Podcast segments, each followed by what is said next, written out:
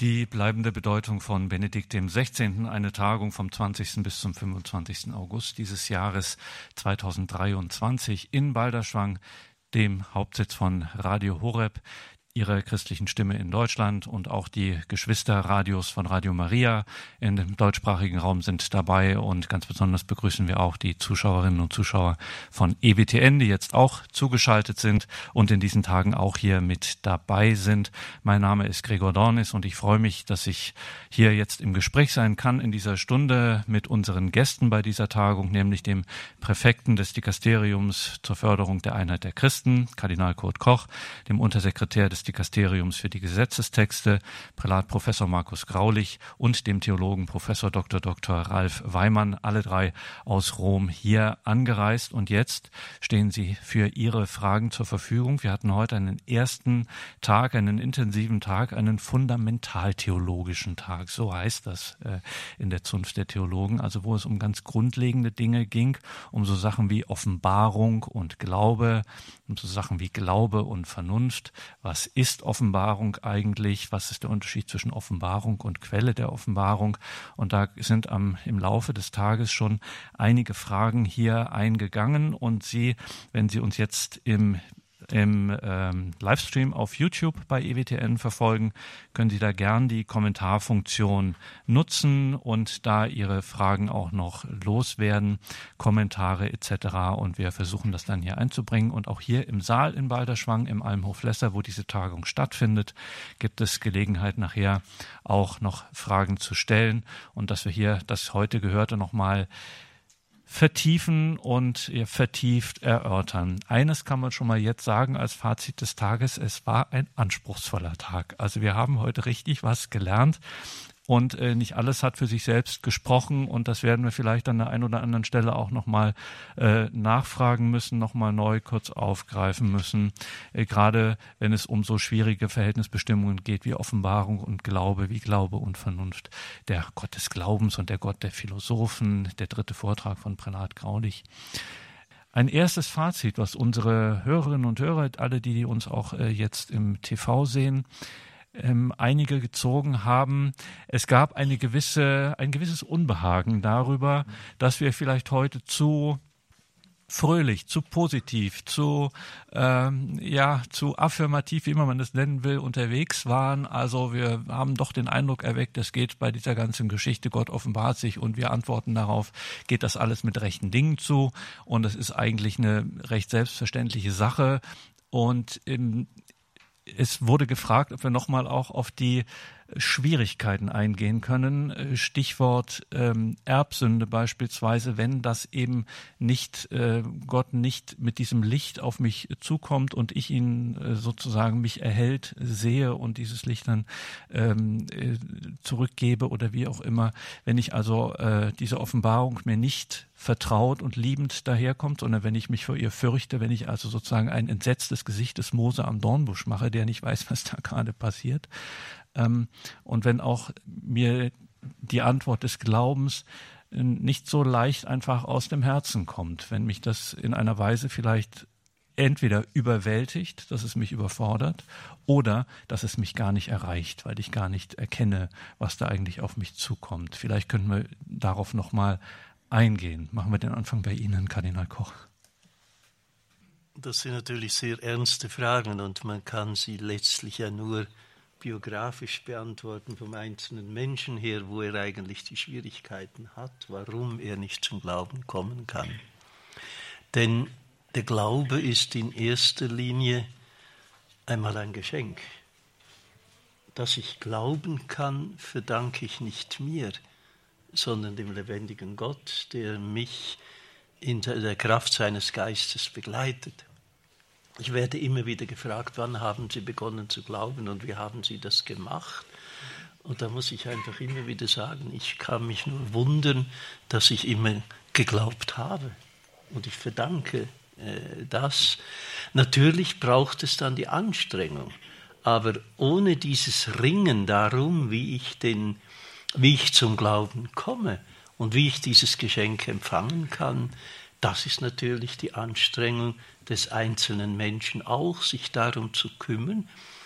sich darauf einzulassen, dass ich es mit einem Gott zu tun habe, der auf mich zugeht, wie wir das gehört haben, der gesprochen hat und dass ich zunächst einmal höre.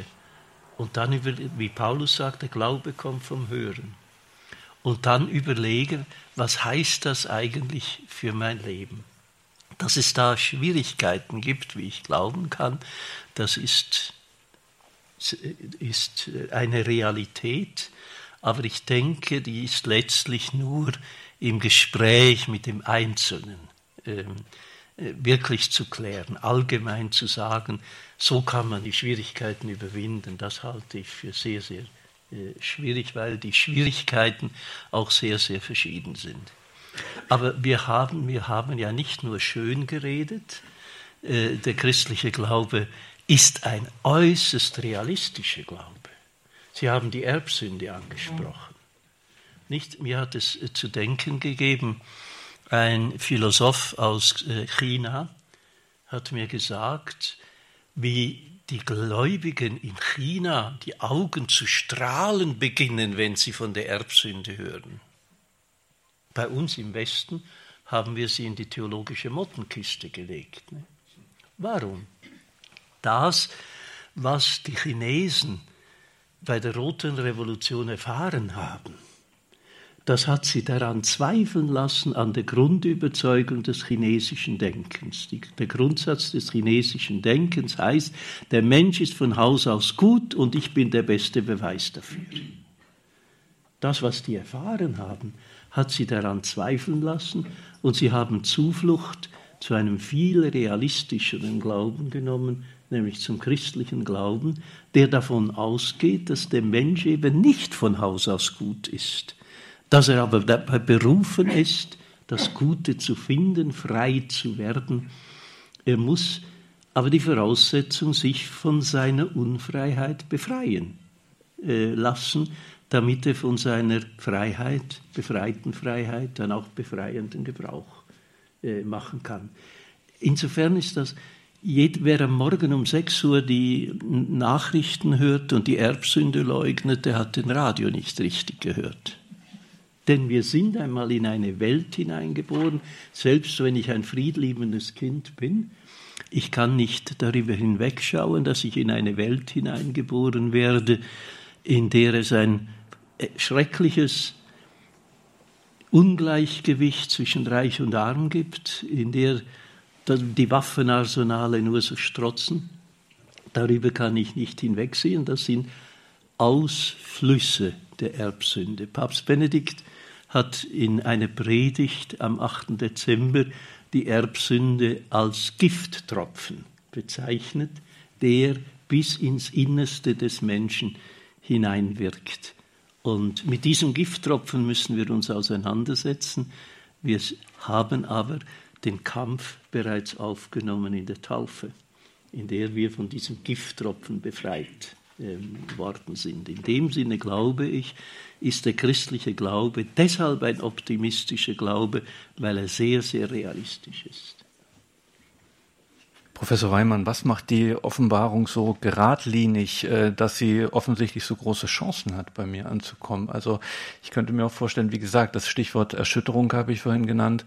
Ähm, es ist ja durchaus nicht so, dass wenn sich Gott mir, ich sag's mal so, auch in den Weg stellt, ähm, dass es, dass das dann so ein ja geradliniger äh, Prozess ist, der mich dann zum zur Annahme des Geschenks, wie es immer genannt wird, führt.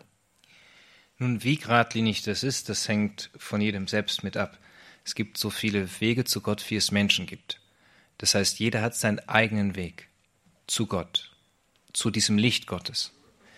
Aber es gibt Grundprinzipien, und diese Prinzipien, wenn man die kennt und einhält und anwendet, jeder auf seine Weise in seinem eigenen Leben, dann ist diesen Prinzipien ein gewisser, wenn man so möchte, Erfolg des Ankommens bei Gott schon auch zugesagt. So heißt es in der Heiligen Schrift, bittet und es wird euch gegeben. Sucht und ihr werdet finden. Klopft an und es wird euch geöffnet. Und das ist genau das, was eben auch schon angesprochen wurde, was Kardinal Koch gesagt hat. Wir müssen uns einfach auch auf den Weg machen, suchen, anklopfen und dann werden wir auch finden. Das hat Gott uns zugesagt und sein Wort ist Wahrheit. Dass das schwer sein kann, ja, ohne Frage. Dass es sein kann, dass Menschen uns den Weg verstellen zu Gott, ja. Dass es schlechte Zeugen gibt, die einfach uns ablenken und uns ein schlechtes Vorbild geben, ja. Dass Erfahrungen des Leids uns auf diesem Weg Schwierigkeiten bereiten können, Tod, unverhoffter Tod und viele andere Dinge, ja, ohne Frage. Aber nichtsdestotrotz, es ist doch unglaublich erfüllend und befreiend zu wissen, dass wer sucht, der findet. Egal in welcher Situation, egal wie sein Leben bisher gelaufen ist. Wer anklopft bei Gott, dem wird geöffnet. Manchmal nicht sofort, manchmal nach einigen Umwegen, manchmal dauert es, aber so verhält es sich. Und dann gibt es halt diese ganz unterschiedlichen Wege. Der große Lehrer vom Papst Benedikt, wenn man so möchte, der heilige Augustinus, der hat lange gesucht. Viele, viele Jahre. Er hat sich furchtbar verlaufen dabei. Er hat einiges erlitten, hat auch schweren Preis dafür zahlen müssen. Und am Ende, er hat weitergesucht, hat er gefunden. Bei einem wie Papst Benedikt, Josef Ratzinger, war es anders. Er hatte von Anfang an, wie er auch selber sagt, diese Gnade gefunden zu haben, den, den er suchte, oder von ihm gefunden worden zu sein. Da gibt es zwei Ausdrucksweisen, die das Gleiche beschreiben.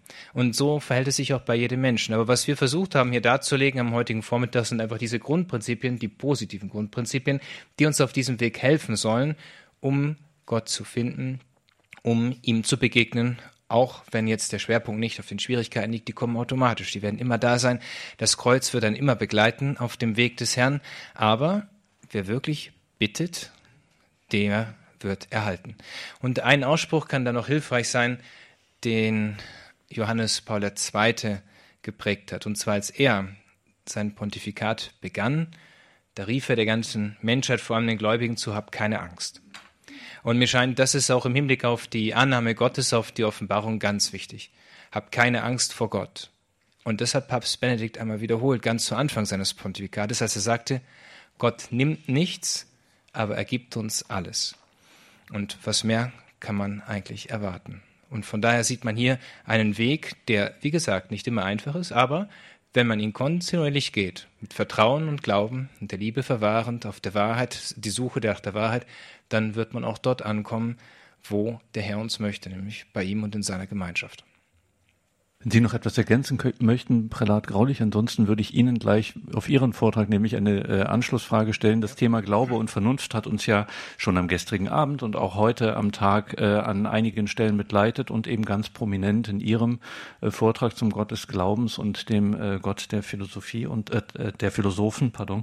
Und da hat uns die Frage eines evangelischen Hörers erreicht, ähm, der äh, sich Bezug, der Bezug nimmt auf die ähm, auf das Stichwort Entweltlichung und die Freiburger Rede von Benedikt und ob nicht dieses große Motiv der Entweltlichung nicht gerade im Gegensatz zur Harmonie von Glaube und Vernunft stünde. Also wenn ich äh, zur Entweltlichung aufrufe, dann wende ich mich ja eigentlich von der Vernünftigkeit, von der weltlichen Vernünftigkeit ab.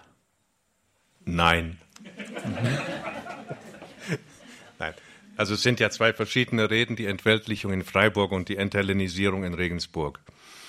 Aber ich hatte ja gesprochen über diese eine Theologie, die es vorchristlich gab, nämlich diese Theologia Civilis, die Staatsreligion. Und den Christen wurde vorgeworfen, weil sie da nicht mitmachten, dass sie überhaupt nicht glaubten.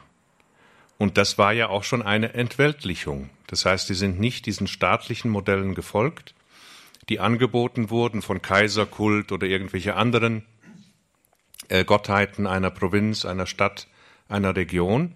Das haben sie abgelehnt und das Christentum ist in dem Eingehen in die Welt auch der griechischen Philosophie universal geworden, also gar nicht mehr gebunden an ein Volk. Das neue Volk Gottes ist nicht gebunden an ein Territorium.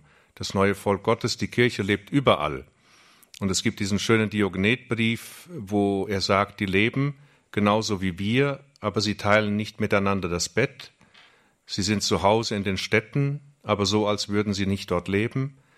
Sie sind miteinander unterwegs, aber sie setzen ihre Kinder nicht aus und so weiter. Es sind viele Dinge, wo die Christen ein Gegenzeugnis geben gegen den Geist der Welt. Und das heißt Entweltlichung, nicht der Vernunft den Rücken kehren, sondern der Welt und ihren Meinungen den Rücken kehren. Also die Vernunft bleibt im Glauben, auch wenn ich den Zeitgeist hinter mir lasse, auch wenn ich Zeitideologien hinter mir lasse. Und das hat der, ist der Kirche eigentlich bisher immer gelungen, dass sie Ideologien als solche entlarvt. Das ist Entweltlichung. Also nicht sich in weltliche Strukturen eingeben. Das ist die Krux der orthodoxen Kirche, dass sie zu stark verwoben ist mit dem Staat. Das erleben wir ja jetzt, wie stark das zum Beispiel in Russland ist. Das ist aber in Griechenland auch nicht anders. Das ist diese Verflechtung, die das katholische Christentum oder das lateinische Christentum nie gekannt hat. Also deshalb ist Entweltlichung heißt nicht Abschied von der Vernunft, sondern heißt Abschied von der Welt. Und in diesem Zusammenhang ist in Ihrem Referat ähm, auch eines der starken Motive gefallen, das Sie auch ähm, noch aufgeführt haben, nämlich, dass Glaube und Vernunft einander nicht ausschließen, äh, so wie es in dem Grundgedanken von Benedikt XVI. immer artikuliert wurde, sondern einander reinigen. Mhm. Und das müssen Sie nochmal erklären, dass, was, was das heißt, diese Reinigung, diese gegenseitige Reinigung. Ja. ja, die Reinigung der Vernunft durch den Glauben ist eben der Abschied von dieser Wissenschaftsgläubigkeit, von der Annahme, ich kann Wahrheit erschaffen, also verum quid faciendum, es ist das wahr, was ich machen kann. Die werden dahin gereinigt, dass sie eben, dass Wahrheit gegeben wird. Und die Reinigung des Glaubens durch die Vernunft ist dann gegen dieses Schwärmertum. Also Glaube ist nur noch Gefühl, wenn es mir gut geht, ja, wenn wir alle eins sind und da toll fühlen. Das, da reinigt eben die Vernunft den Glauben. Sie führt ihn zurück und sagt, hör mal zu, Offenbarung ist nicht Emo-Emma, sondern Offenbarung heißt, Gott hat sich so und so geoffenbart. Er hat uns diese und jene Gebote gegeben. Er hat nicht gesagt, geht hin und fühlt euch wohl. So er hat gesagt, nehmt euer Kreuz auf euch. Also das ist der Beitrag der Vernunft, wo sie den Glauben reinigt, indem sie ihn auf seinen eigenen Ursprung zurückführt. Und auch wenn das Thema Erlösung eigentlich erst noch an einem anderen Tag hier bei dieser Tagung ähm, eine zentrale Rolle spielen wird, äh, bei dieser Tagung die bleibende Bedeutung von Benedikt XVI. Eine Tagung mit Kurt Kardinal Koch, mit Prälat Markus Graulich und Professor Weimann, alle drei aus Rom hier. Äh, an eine weitere Frage, weil sie auch in diesen Komplex sinngemäß mit hineinspielt, eine Hörerin aus Mülheim an der Ruhr, die gefragt hat, ob es wir haben vorhin von den vielen subjektiven Aspekten dieser ähm, Offenbarung, dieses Anrufes Gottes an mich, der ja immer verbunden ist äh, mit meiner Erlösung, gesprochen. Sie möchte es aber trotzdem jenseits des Subjektiven haben. Gibt es denn objektive, rationale ähm, Argumente für die Erlösungsbedürftigkeit des Menschen? fragt sie. Professor Weimann. Ja, unsere Grenzen alleine schon. Jeder Mensch, wenn er denn Realist genug ist, der weiß, dass er Grenzen hat. Wie viele Grenzen haben wir? Wie schnell kommen wir an die Grenzen? Und es gibt Grenzen, denen kein Mensch ausweichen kann. Man versucht es vielleicht. Und diese Grenze ist der Tod. Das ist eine definitive Grenze. Sie zu überschreiten geht nur mit der Hilfe Gottes. Von daher sieht man hier schon, dass wir erlösungsbedürftig sind, also bedürftig. Darüber hinaus setzt das natürlich auch ein Sündenbewusstsein voraus. Das ist jetzt ein anderes Thema. Ich will es nur ganz kurz anschneiden, ohne jetzt näher darauf einzugehen, weil wir da an anderer Stelle noch zukommen werden. Aber die Sünde ist ja genau das, was uns von Gott trennt und was uns sozusagen unsere eigene Grenze auch immer wieder aufzeigt. Und da ist in der Tat eine Schwierigkeit vorhanden, dass das Sündenbewusstsein abhanden gekommen ist. Und damit dann natürlich auch ein Stück weit ein Erlösungsbewusstsein. Wir meinen, wir können es selbst machen, aber wir wissen, so wie das Baby Hilfe braucht, so braucht es der alte Mensch. Aber eigentlich braucht es jeder Mensch. Jeder Mensch braucht Hilfe und braucht den anderen. Der Priester kann nicht mal bei sich, kann nicht bei sich selbst beichten, er muss bei einem anderen beichten. Er braucht immer andere, man ist auf andere angewiesen. Das ist auch gut so. Und wenn man meinen würde, man bräuchte diese Angewiesenheit nicht, dann würde was Wesentliches beim Menschsein fehlen. Und von daher ist es wichtig, dass man eben halt das im ganzen Kontext sieht. Und wenn man das bedachtet, dann wird man merken, ganz realistisch, wir brauchen Erlösung, wir brauchen Gott, weil unsere Grenzen uns gesetzt sind. Wenn ich diese Grenzen aber ausblende, dann wird es schwierig. Aber dazu werden wir noch später dann darauf zu sprechen kommen. Darauf werden wir später im Laufe dieser Woche noch zu sprechen kommen. Es gibt auch noch weitere Gesprächsabende. Der Ablauf ist immer, ich wiederhole es äh, auch an dieser Stelle nochmal für alle, die sich jetzt erst dazuschalten. Diese Tagung, die bleibende Bedeutung von Benedikt XVI. findet noch bis zum 25. August statt, dem Freitag. Und wir haben jeweils am Tag drei Vorträge um 10 Uhr, um 12.15 Uhr und um 16.30 Uhr. Und dann am Abend jeweils um 20.30 Uhr kommen wir dann hier ins Gespräch über das am Tag Gehörte und dann können auch Sie hier im Saal, im Balderschwang, im Almhof Lesser, wo das stattfindet, dann auch ähm, Ihre Fragen auch loswerden. Dort haben wir ein Mikrofon aufgebaut. Dann einfach bitte an das Mikrofon gehen und damit signalisieren, dass Sie Ihre Frage loswerden möchten. Das können Sie dann gern ab jetzt auch tun und wir nehmen Sie dann jeweils ran, so wie Sie sich dort am Mikrofon aufstellen. Herzliche Einladung ähm, dazu. Ähm, eine Frage, die auch noch aufgetaucht ist, Kardinal Koch, zu Ihrem äh, Referat, weil Sie auch nochmal die kirchliche Dimension des Offenbarungsgeschehens äh, so deutlich gemacht haben und das äh, nicht allen ganz ein, eingängig war, was jetzt wirklich damit äh, gemeint ist, wenn doch eigentlich Offenbarung immer diese Ich-Du-Relation, die ich habe. Was ist hier der kirchliche Aspekt? Inwiefern kommt hier die Kirche notwendig ins Spiel, wenn Gott sich offenbart und ich das im Glauben annehme? Wieso stehe ich da gleich mit einem Fuß in der Kirchentür? Weil Gott es so will. Ganz einfach gesagt. Aber schon im menschlichen Leben gibt es ja beide Dimensionen.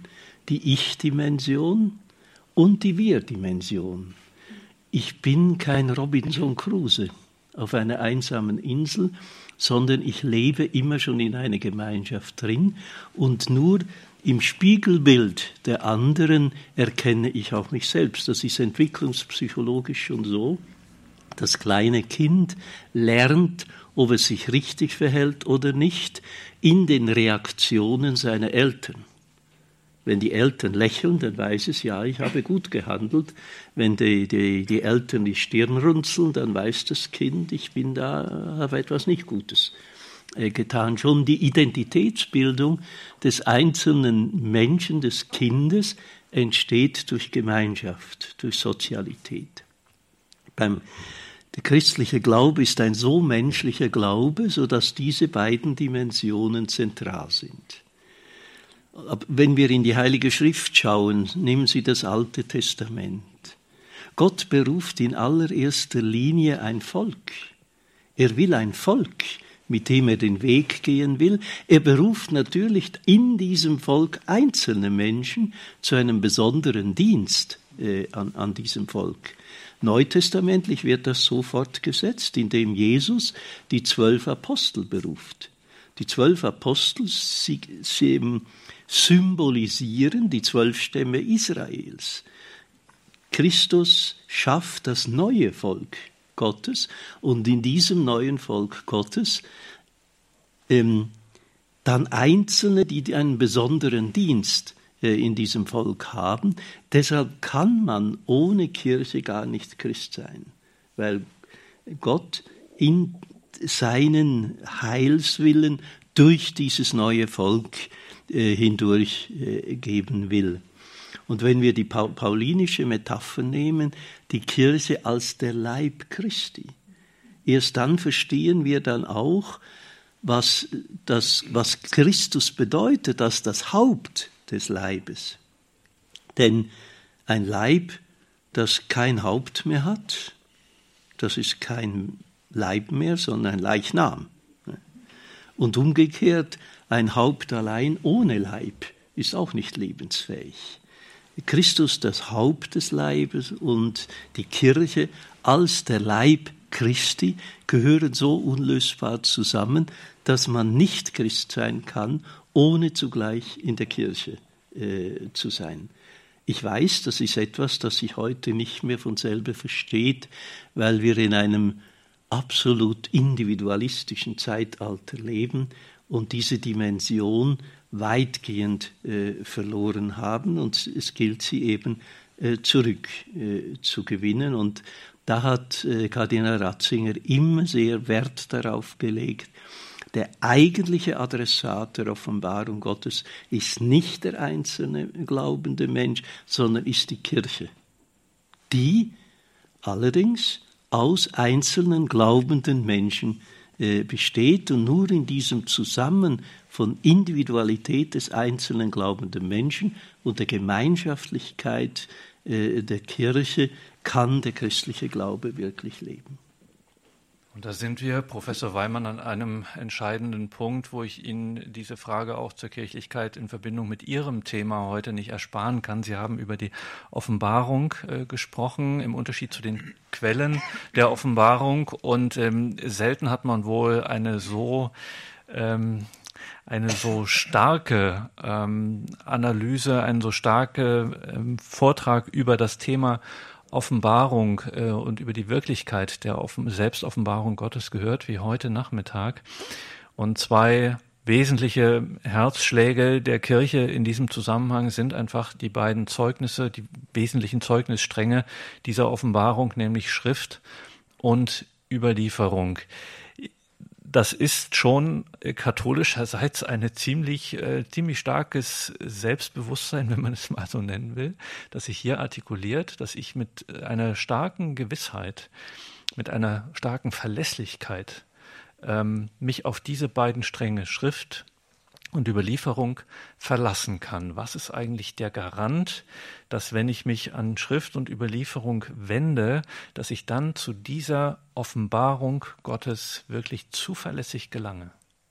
Nun, der Garant ist Jesus Christus selbst als solcher ist der Mensch geworden und dafür ist der Mensch geworden. Natürlich, um uns zu erlösen, aber die Erlösung geschieht ja durch die Erkenntnis der Wahrheit.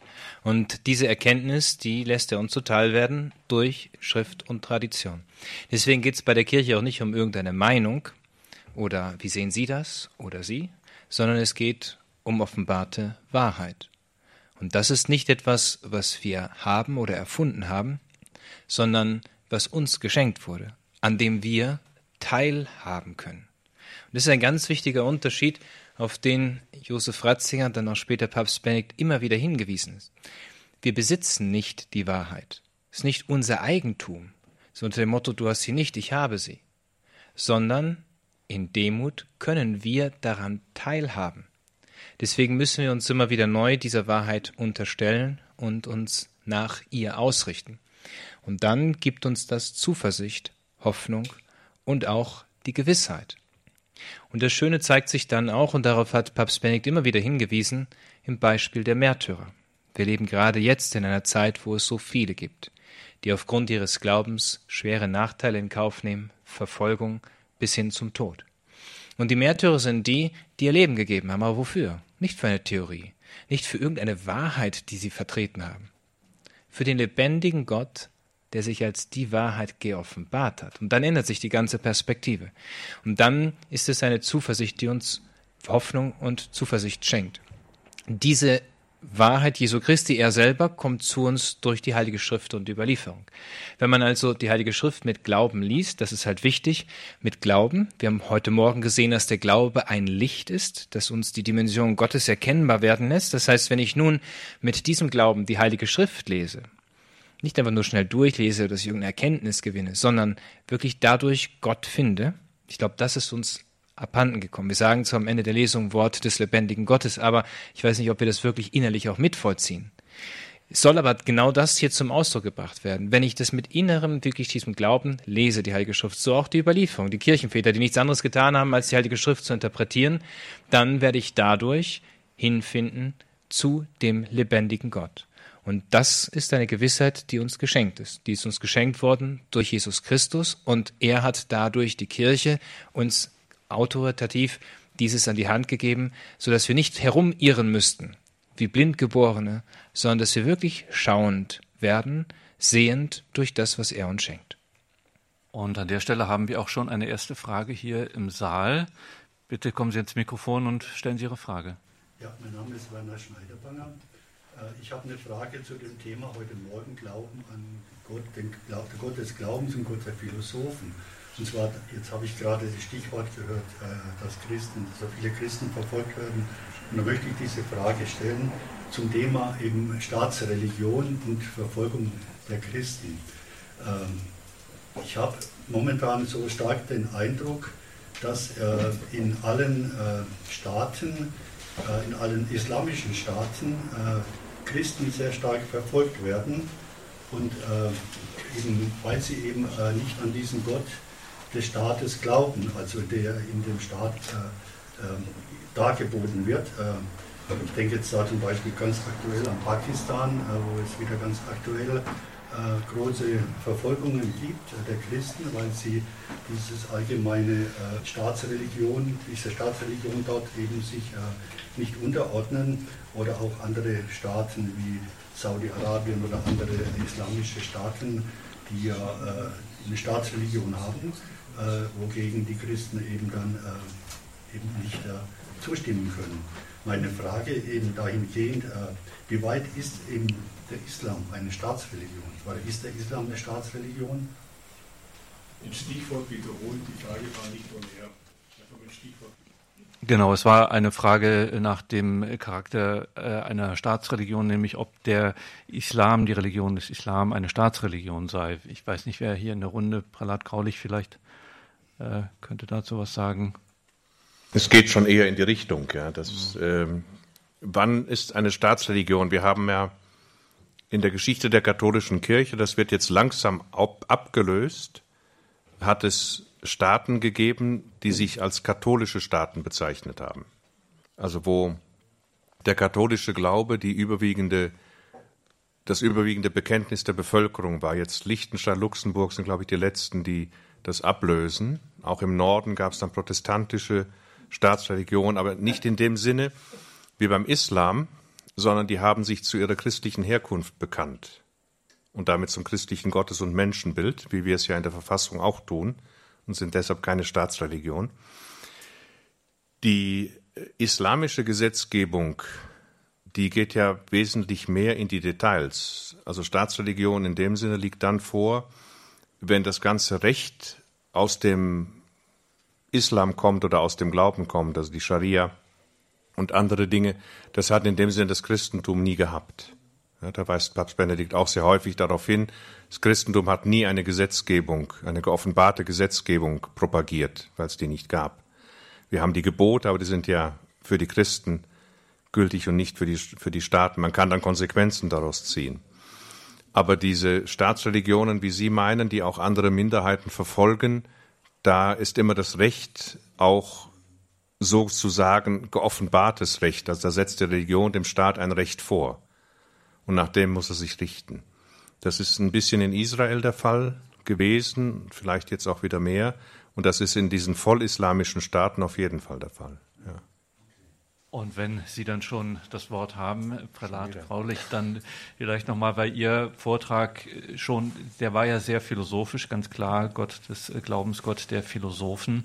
Ähm, hier ist ein, ein Satz gefallen, der nicht gleich äh, einleuchtet, nämlich dass der Gott des Glaubens als Denken Liebe sei ähm, inwiefern, also ihm, dass ihm äh, das sozusagen die Überzeugung dem Ganzen zugrunde liegt, Liebe ist göttlich. Mhm. Ähm, was hat das mit dem, mit dieser doch anscheinend, also wir tun uns ja alle ein bisschen schwer damit, weil das ein intellektueller Zugang zu sein scheint und wir hören von aus Ihren Referaten heraus und auch aus der äh, aus dem, was Sie eben von Benedikt dem 16. uns sagen, ähm, dass es eben keine Verstandesanstrengung ist, von der wir hier sprechen, sondern dass es um äh, darum um einen um einen ganzheitlichen Vollzug äh, geht. Vielleicht können Sie das an der Stelle nochmal sagen, was das bedeutet. Gottes Glaubens ist als Denken Liebe. Mhm. Ja, der Gott des Glaubens, der ja auch im Vergleich mit dem Gott der Philosophen schon von den Propheten als der Schöpfer bezeichnet wurde, dessen Denken ist Liebe, weil er die Schöpfung aus Liebe geschaffen hat. Weder ruht er in sich selbst und sagt, ich bin mir selber genug, noch hat er die Schöpfung vorgenommen, weil er sie brauchte, als Verlängerung seines Ego oder so etwas, sondern er hat aus Liebe geschaffen. Und als der Mensch auf Abwege gerät, hat er sie aus Liebe erlöst. Ja, sein Denken ist Liebe, sein Denken ist Erlösung. Und das unterscheidet ihn eben vom Gott der Philosophen, der nur gedacht ist. Es ist eine Sache, wenn ich sage, ich mache jetzt Rückschlüsse, es gibt hier Häuser, die waren vorher nicht da, da war die Natur da, die muss irgendwo herkommen, die Tiere müssen irgendwo herkommen, die Menschen müssen irgendwo herkommen, also muss es einen Ursprung geben. Das ist eine Schlussfolgerung, die die Philosophie vollzieht. Und dann den unbewegten Beweger nennt oder den Ursprung allen Seins oder irgendwas. Aber Gott ist aktiv geworden. Er ist kein Lückenbüßer für die Fragen, die übrig bleiben, wenn ich nicht mehr weiterkomme mit meinem Denken, sondern er ist aktiv geworden, er ist Liebe und als solcher hat er sich offenbart, schon in der Schöpfung und dann natürlich nochmal überhöht in der Erlösung. Und warum ist genau ähm, das, ähm, warum ist genau das und auch das, was wir eben heute von Ihnen dreien äh, in verschiedener Ausführung äh, gehört haben, tatsächlich von bleibender Bedeutung? Warum ist das mehr als eine bloße akademische Gedankenspielerei? Warum hat das für die Kirche der Zukunft jetzt nicht nur für aktuelle Probleme und Schwierigkeiten oder Defizite im kirchlichen Leben, sondern warum hat das äh, Ihrer Dreier Ansicht nach eine bleibende Bedeutung, Kardinal Koch? Professor Weimann hat heute Morgen den Anfang der Offenbarungskonstitution zitiert, die ein sehr persönliches, personales Offenbarungsverständnis ist. Es heißt nicht, Gott offenbart irgendetwas und gibt uns irgendwelche Informationen, über die wir dann nachdenken können, sondern er offenbart sich selbst dem Menschen. Er wendet sich dem Menschen zu und deshalb ist auch die Antwort des Menschen ein Einstimmen in diese personale Liebeswerbung äh, von Gott her. Und da kann ich nicht nur mit dem Intellekt, mit dem Kopf antworten, sondern so heißt es dann in der Offenbarungskonstitution, dass der Mensch mit seiner ganz menschlichen Konstitution dem auf mich zukommenden Gott antwortet. Und deshalb ist diese, dieses personale Geschehen des Offenbarungsgeschehens und des Glaubens als Antwort des Menschen konstitutiv für den christlichen äh, Glauben. Früher hat man sehr stark instruktionstheoretisch äh, gedacht. Äh, Gott hat uns das und das und das und das offenbart und das haben wir zu glauben das, die Offenbarungskonstitution ist auf dem Hintergrund dessen, was wir heute Morgen gehört haben, ein personales Geschehen. Und zwar deshalb, weil Gott in sich selbst personale Relation ist, in der gegenseitigen Beziehung der drei göttlichen Personen, des Vaters, des Sohnes, in der Kraft des Heiligen Geistes. Das Zugehen auf den Menschen ist, wie es Josef Ratzinger mal ausgedrückt hat, das Überströmen der innergöttlichen Liebe in die Schöpfung hinein. Und die Antwort des Menschen, die kann nur ganzheitlich sein, indem ich mich ganz diesem äh, Geschehen öffne. Und das scheint, deshalb spielt der Gedanke der Liebe, der liebenden Zuwendung Gottes zu uns Menschen und der Liebesantwort des Menschen gegenüber diesem Zusehen Gottes eine entscheidende Rolle. Deshalb ist der christliche Gott, der christlich offenbare Gott, im Kern ein Gott der Liebe. Sprechen wir wirklich von einem Gott der Liebe, wenn wir von Glaube und Vernunft sprechen? Ja, das gehört alles zusammen. Der Mensch hat grundsätzlich zwei Fakultäten. Ob er sie nutzt, ist eine andere Sache. Die Fakultäten sind Intellekt Vernunft auch als Synonym und Wille. Das heißt, auf der einen Seite ist es wichtig, dass wir erkennen, das ist eine Sache. Die andere Seite bedeutet, ich muss es auch wollen. Ich muss mit meinem Willen das, was ich erkannt habe, dann auch tun. Geht ja jedem so schon. Der Apostel Paulus schreibt davon, dass er sagt, das, was ich als gut erkenne, das tue ich nicht und so weiter und so fort. Diese Schwierigkeit, die begegnet eigentlich jeder Mensch. Das sind die beiden Fakultäten. Nun, ideal gesehen zielt unser Verstand auf die Wahrheit. Er sucht das, was wahr ist.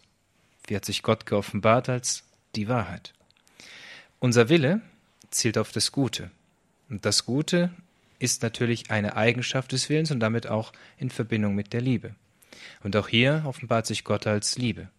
Es ist interessant, dass Gott hier wirklich die Erfüllung des Menschen uns allein schon von dieser Perspektive vor Augen führt. Und dann gehört Glaube und Vernunft zusammen. Wer glaubt, bedeutet nicht, dass er sich nicht anstrengen müsste. Im Gegenteil. Er sollte sich noch viel mehr anstrengen, weil er eben halt eine tiefere Einsicht hat, die er aus dem Glauben gewinnt. Und wenn er dann seinen Verstand, so wie es Josef Kardinal Ratzinger getan hat und natürlich dann auch Papst Benedikt, wenn er denen dann dieser größeren Wahrheit des Glaubens unterstellt, dann führt das zu einer geistigen Brillanz, die Zusammenhänge erkennen lässt, die unglaublich weitreichend sind. Es gibt ja eine Begebenheit, die Josef Ratzinger als junger Professor in Tübingen damals beschrieben hat. Er war damals in diesen Studentenunruhen in Tübingen in den 68er Jahren und hat da seinen Bestseller verfasst, die Einführung in das Christentum. Und er verwendet dort wieder diese Bilder, immer so nette Bilder, nicht, in denen er große Zusammenhänge einfach erklärt. Und da spricht er von Hans im Glück. Und dem modernen Menschen, und das führt uns wieder zurück zu dem Thema auch der Offenbarung, um die es ja heute hier auch ging, der moderne Mensch, dem geht es so ein bisschen wie Hans im Glück. Auf der einen Seite ist Gott da, der uns auch heute seine Offenbarung anbietet. Er bietet sie uns an. Er ist da. Aber wir scheinen so zerstreut zu sein, dass wir auf alles andere mehr Wert legen als auf das, was er uns bietet. So wird uns die Offenbarung des Geschenk, was uns hilft, ins ewige Leben zu kommen, uns zu schwer. Wir tauschen es ein, wie damals Hans im Glück, gegen ein Pferd, gegen eine Kuh, gegen dies, gegen das. Und am Ende sind wir froh, dass wir nichts in der Hand haben oder schmeißen wir auch noch weg. Und merken es gar nicht mehr, weil es so nach und nach und nach und nach geht. Und hier ist ein Punkt, den uns Josef Ratzinger, Papst Benedikt immer wieder vor Augen geführt hat, nämlich die Begegnung mit dem lebendigen Gott, die auch heute möglich ist. Auch heute gibt es junge Menschen, die Gott begegnen. Auch heute gibt es Menschen, die zurückfinden zu Gott, die in den Schwierigkeiten ihres Lebens auf einmal den lebendigen Gott entdecken und das müssen wir neu wieder vor Augen uns führen, dass es hier eben nicht nur um eine Theorie geht. Ja, gibt es viele Theorien damit, ohne Frage, wie man dies und jenes sehen kann, wie man das und das deuten kann. Aber hier geht es letztendlich darum, dass wir das finden, was uns im Leben Erfüllung und Zuversicht schenkt. Und das kommt durch den Glauben, der wiederum zu einer tieferen Einsicht der Vernunft führt, weil die Vernunft auf entsprechend die Wahrheit ausgerichtet ist und der Wille im Idealfall zählt auf das Gute, nämlich die Liebe, die Gott uns schenkt. Das will ich auch. Professor Weimann, also das hört sich cool an. Also da frage ich, frage ich gleich nochmal, äh, wie das mit dem Entdecken geht. Ähm, ich gehe mal mit der Frage zu Prälat Graulich. Äh, ich ich halte mich jetzt mal für einen großen Philosophen, ähm, der wirklich ziemlich mit der Abstraktion ziemlich weit geschafft hat. Und da ist jetzt schon ganz ordentliches, äh, ziemlich beachtliches, äh, ziemlich beachtliche äh, Gottesvorstellung beziehungsweise besser Theorie. Und jetzt kommen Sie aus dem Osten daher und sagen mir was von einem lebendigen Gott, der seinen Namen geoffenbart hat, der sich anrufbar gemacht hat. Mhm. Ähm, und ich sage, und ich frage Sie, den müssen Sie mir zeigen. Wo finde ich den? Ja, in seiner Offenbarung. Man kann die, die Schritte mitgehen und dann eben muss man den Schritt darüber hinaus machen wo man annimmt, dass Gott einen Namen hat, wo man das akzeptiert für sich und ihn dann eben in Jesus Christus nochmal manifest findet in seiner Offenbarung und ihn dann anzunehmen, ins Leben hineinzulassen, von den eigenen Gedanken wegzugehen, hin zu dem lebendigen Gott, der uns seinen Namen genannt hat. Noch einmal zurück zur Ausgangsfrage ähm, mit der bleibenden Bedeutung, äh, das, was wir heute gehört haben. Warum ist das auch nach Ihrer Ansicht nach von bleibender Bedeutung, diese Gedanken von Papst Benedikt XVI.? Ja, weil er uns eben daran erinnert hat. Also Sie erinnern sich, die erste Enzyklika, die er geschrieben hat, war Deus Caritas Est, Gott ist Liebe. Und da geht der erste Teil über Gott, der die Liebe ist, die Offenbarung, die Erlösung, äh, die Hinwendung Gottes zum Menschen. Und der zweite Teil geht dann um die Nächstenliebe. Es ist eine Caritas-Enzyklika in ihrem zweiten Teil. Und genau da kommen die Gedanken vor, wie Glaube und Vernunft um des Menschen willen und um der Liebe zum Menschen willen miteinander zusammengehen sollen in der katholischen Soziallehre, im katholischen Caritaswesen und daran erinnert zu haben, dass alles zusammenhängt. Äh, katholische Caritas, katholische Nächstenliebe ist nicht einfach Philanthropie, also ich mache das, weil der Mensch mir leid tut, sondern ich mache es, weil Gott Liebe ist. Und diesen Zusammenhang in Erinnerung gerufen zu haben, das ist ein, etwas, was von Papst Benedikt sicher bleibt. Und weil es eine so zentrale Rolle gespielt hat, heute nicht so stark im Zentrum stand, aber auch durchaus Erwähnung fand, der Zusammenhang von Liebe und Wahrheit, auch so ein Motiv bei Benedikt XVI., dass die beiden so untrennbar zusammengehören. Kardinal Koch, wieso eigentlich? Wieso geht Liebe nicht ohne Wahrheit und Wahrheit nicht ohne Liebe? Es muss da irgendeinen Weg geben, also irgendeine Hintertür muss es doch geben. An der einen oder anderen Stelle. Die Wahrheit des christlich offenbaren Gottes ist die Liebe.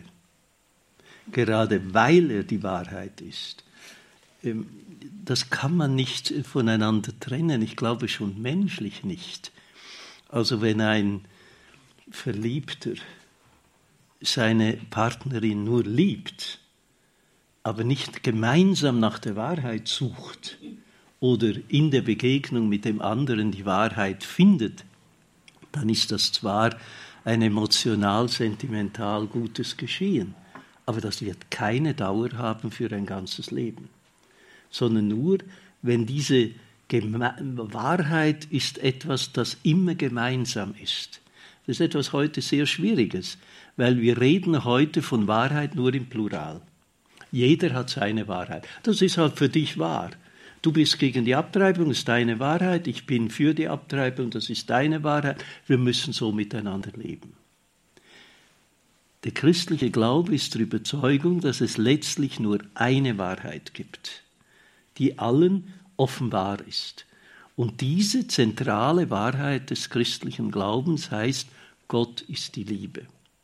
Und das ist das Spezifische äh, des christlichen Glaubens, das eben über den philosophischen Gottesgedanken hinausgeht. Was wäre das für ein Gott, der ein reines Gedankenkonstrukt ist, das mit mir nichts zu tun hat? Das ist kein Gott letztlich. Und ich glaube, genau hier äh, liegt die Schwierigkeit, in der wir heute auch pastoral leben, dass Viele Menschen sind nicht Atheisten. Die glauben schon an ein höchstes Wesen. Und in Pastoralbesuchen habe ich das x-mal gehört. Ja, schön für dieses Wesen, wenn es es gibt. Aber mich berührt das eigentlich nicht. Ich kann auch ohne leben. Nicht? Dann geht die ganze personale Beziehung zwischen Gott äh, und dem Menschen verloren. Und diese personale Beziehung ist eben eine Beziehung der Liebe, weil darin die endgültige, definitive Wahrheit Gottes äh, aufscheint. Und weil gerade jetzt an diesem Stichwort auch eine äh, Frage dazu auch im äh, Chat gestellt wurde, nochmal Prälat Graulich, ähm, es bewegt offensichtlich die, dieser Gott der Philosophen und eben der Gott des Christentums, der lebendige Gott, der dreifaltige Gott. Ähm, inwiefern sind die wirklich identisch, beziehungsweise äh, unterscheiden sie sich? Also ähm, wie ist hier nochmal das Verhältnis äh, genau zu betrachten? Also ähm, kann man die in eins setzen? Äh, nur die einen sehen ihn besser und die anderen schlechter oder wie? Nein. Also sie sind nicht in eins zu setzen, sondern der Gott der Philosophen, dieser gedankliche Gott, ist die erste Stufe. Wie Thomas von Aquin auch schon gesagt hat, dann kommt der Gott des Glaubens. Und er ist ja ein geglaubter Gott. Und deshalb wird das nochmal überstiegen in der Anschauung Gottes dann im Himmel, in der Anbetung auf die Sie sich schon so sehr freuen, wie Sie gestern Abend gesagt haben, ja. die ewige Anbetung Gottes im Himmel. Also der Gott der Philosophen und der Gott des Glaubens sind nicht identisch. Der Gott der Philosophen ist die Autobahnauffahrt, der Gott des Glaubens ist die Autobahn und das Ziel ist dann die Anschauung. Und jetzt haben wir noch eine ganz kurze Frage am Pult. Ich werde versuchen, mich kurz zu fassen.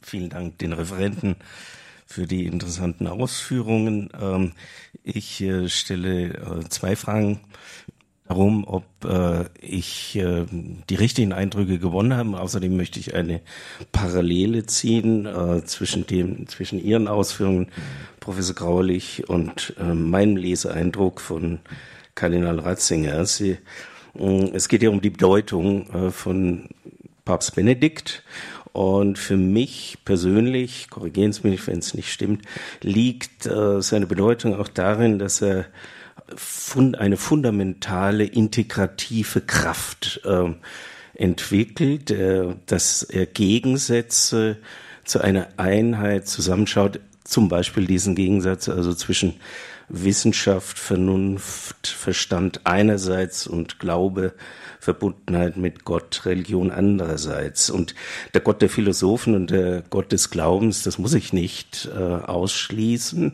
Im Gegenteil, äh, wenn man das zusammenschaut, äh, und das hellenische Erbe ernst nimmt, dann äh, gewinnt man da auch sehr viel daraus. Sehr sympathischer Gedanke. Ich weiß nicht, wie Sie zu dem Gedanken Plato Christianus, dass der äh, ein äh, griechischer Philosoph, drei Jahrhunderte vor Christus, schon äh, wesentlich christliches Gedankengut vorweggenommen hat, trotz aller Unterschiede. Mm, äh, also äh, stimmen Sie dem zu, dass es, äh, die Bedeutung von Benedikt besteht, dass er eine fundamentale, integrative Kraft entwickeln. Wenn, äh, wenn es so ist, dass der Mensch äh, Gott erfunden hat, wie Sie gesagt haben, als Gott des Philosophen, wenn der Mensch äh, Gott erfunden hat, als Idee, als sein Gedanke, dann hat das keinen Zweck, sondern es muss umgekehrt heißen, dass Gott den Menschen erschaffen hat, aber man muss eben keinen Gegensatz da sehen. Ich wollte jetzt eine Parallele ziehen, ganz kurz. Ähm, ich nehme das ist ganz, ganz kurz. kurz ne? Ja, äh, für mich entwickelt er auch eine äh, bedeutsame integrative Kraft, indem er den historischen Jesus in seinem äh, schönen Werk Jesus von Nazareth, den die Person des historischen Jesus mit äh, dem äh, Jesus Christus äh, des Glaubens des Neuen Testamentes zusammenschaut, dass er sagt, das ist kein Gegensatz, sondern ähm, das eine befruchtet das andere. Ist, äh, Habe ich da einen richtigen Eindruck oder liege ich da Geben neben? neben? Da nochmal Gelegenheit, darauf äh, zu antworten mit Blick auf die Zeit. Ja. ja, ich würde den Eindruck bestätigen, er liest ja auch die Schrift nicht historisch kritisch, sondern was er nennt die kanonische Lektüre der Heiligen Schrift. Das heißt also, dass das Alte Testament sich im Neuen erfüllt und das Neue im Alten vorbereitet wird.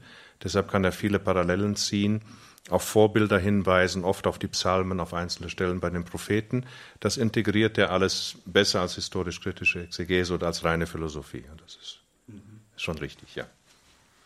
Und da kann ich an der Stelle auch noch eine Chatfrage stellen, nämlich ähm, wie es bei Benedikt XVI. Josef Ratzinger stand um das Verhältnis Wissenschaft-Theologie, was natürlich jetzt nicht wirklich unser bestimmendes Thema heute war, aber was da auch mit hineinspielt und was offensichtlich zu dieser Frage bewegt hat.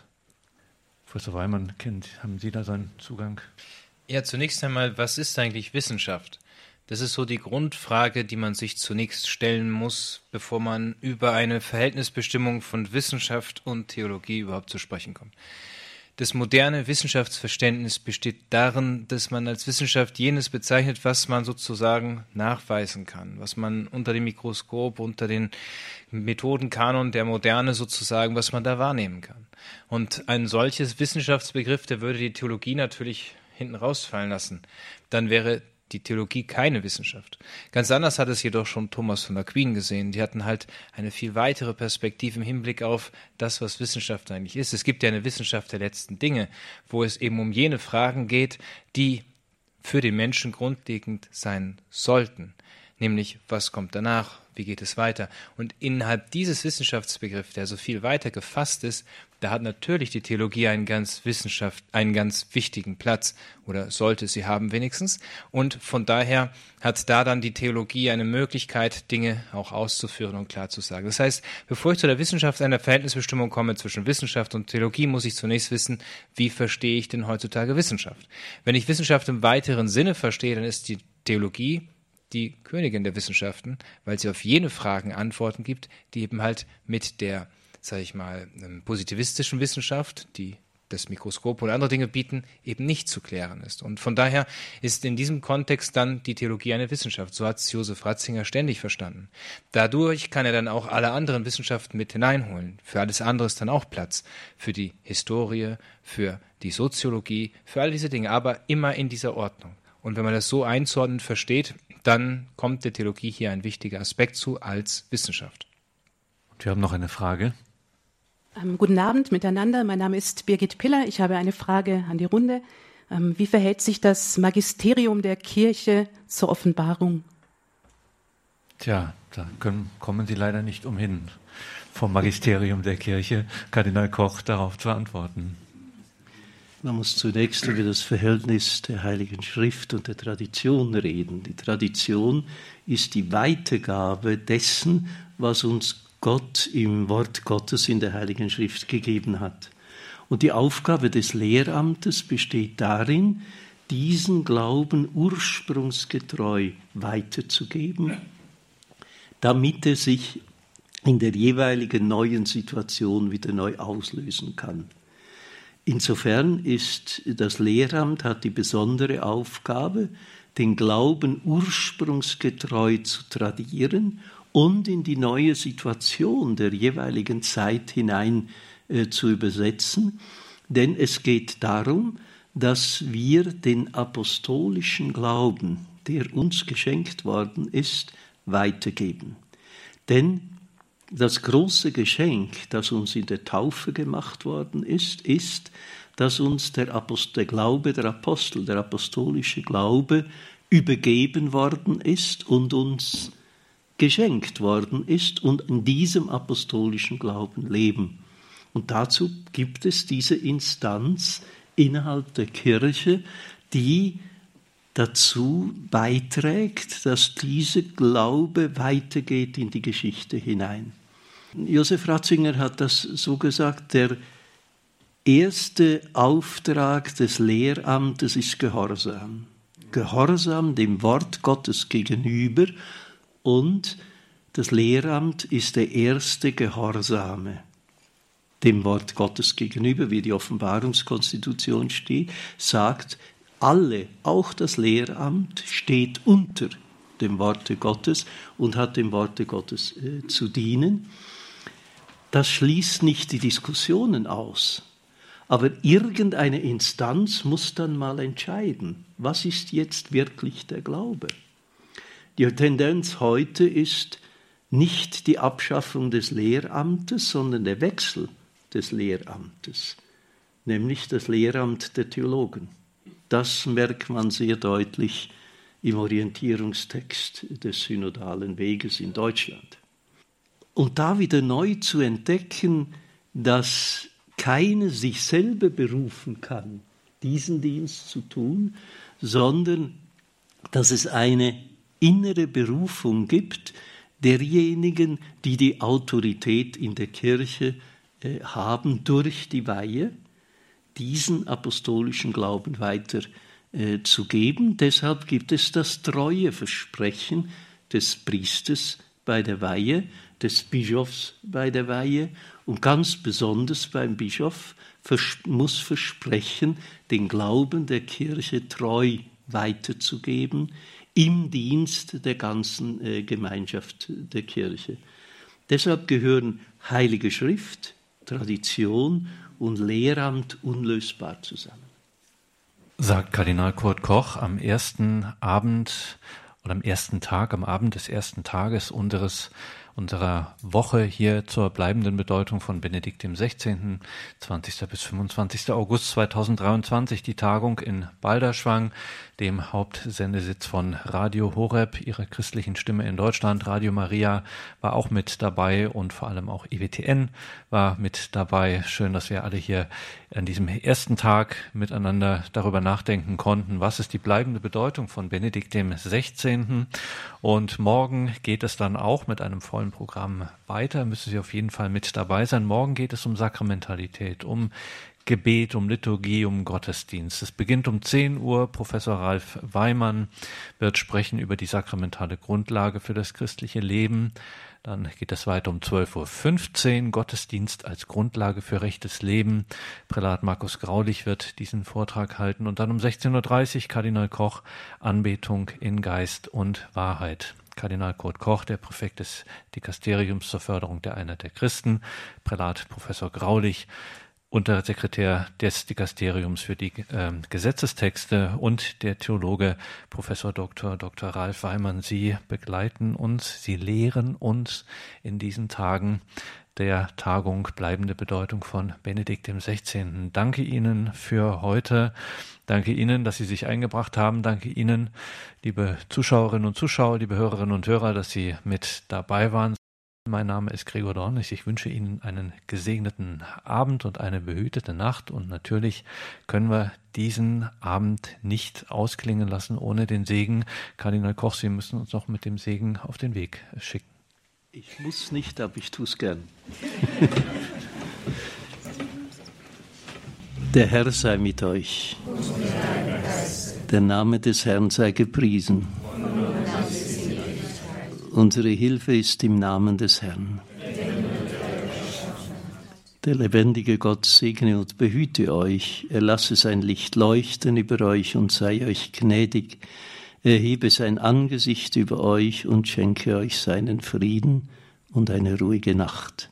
So segne und behüte euch der lebendige, gütige und dreieine Gott, der Vater, der Sohn und der Heilige Geist. Amen.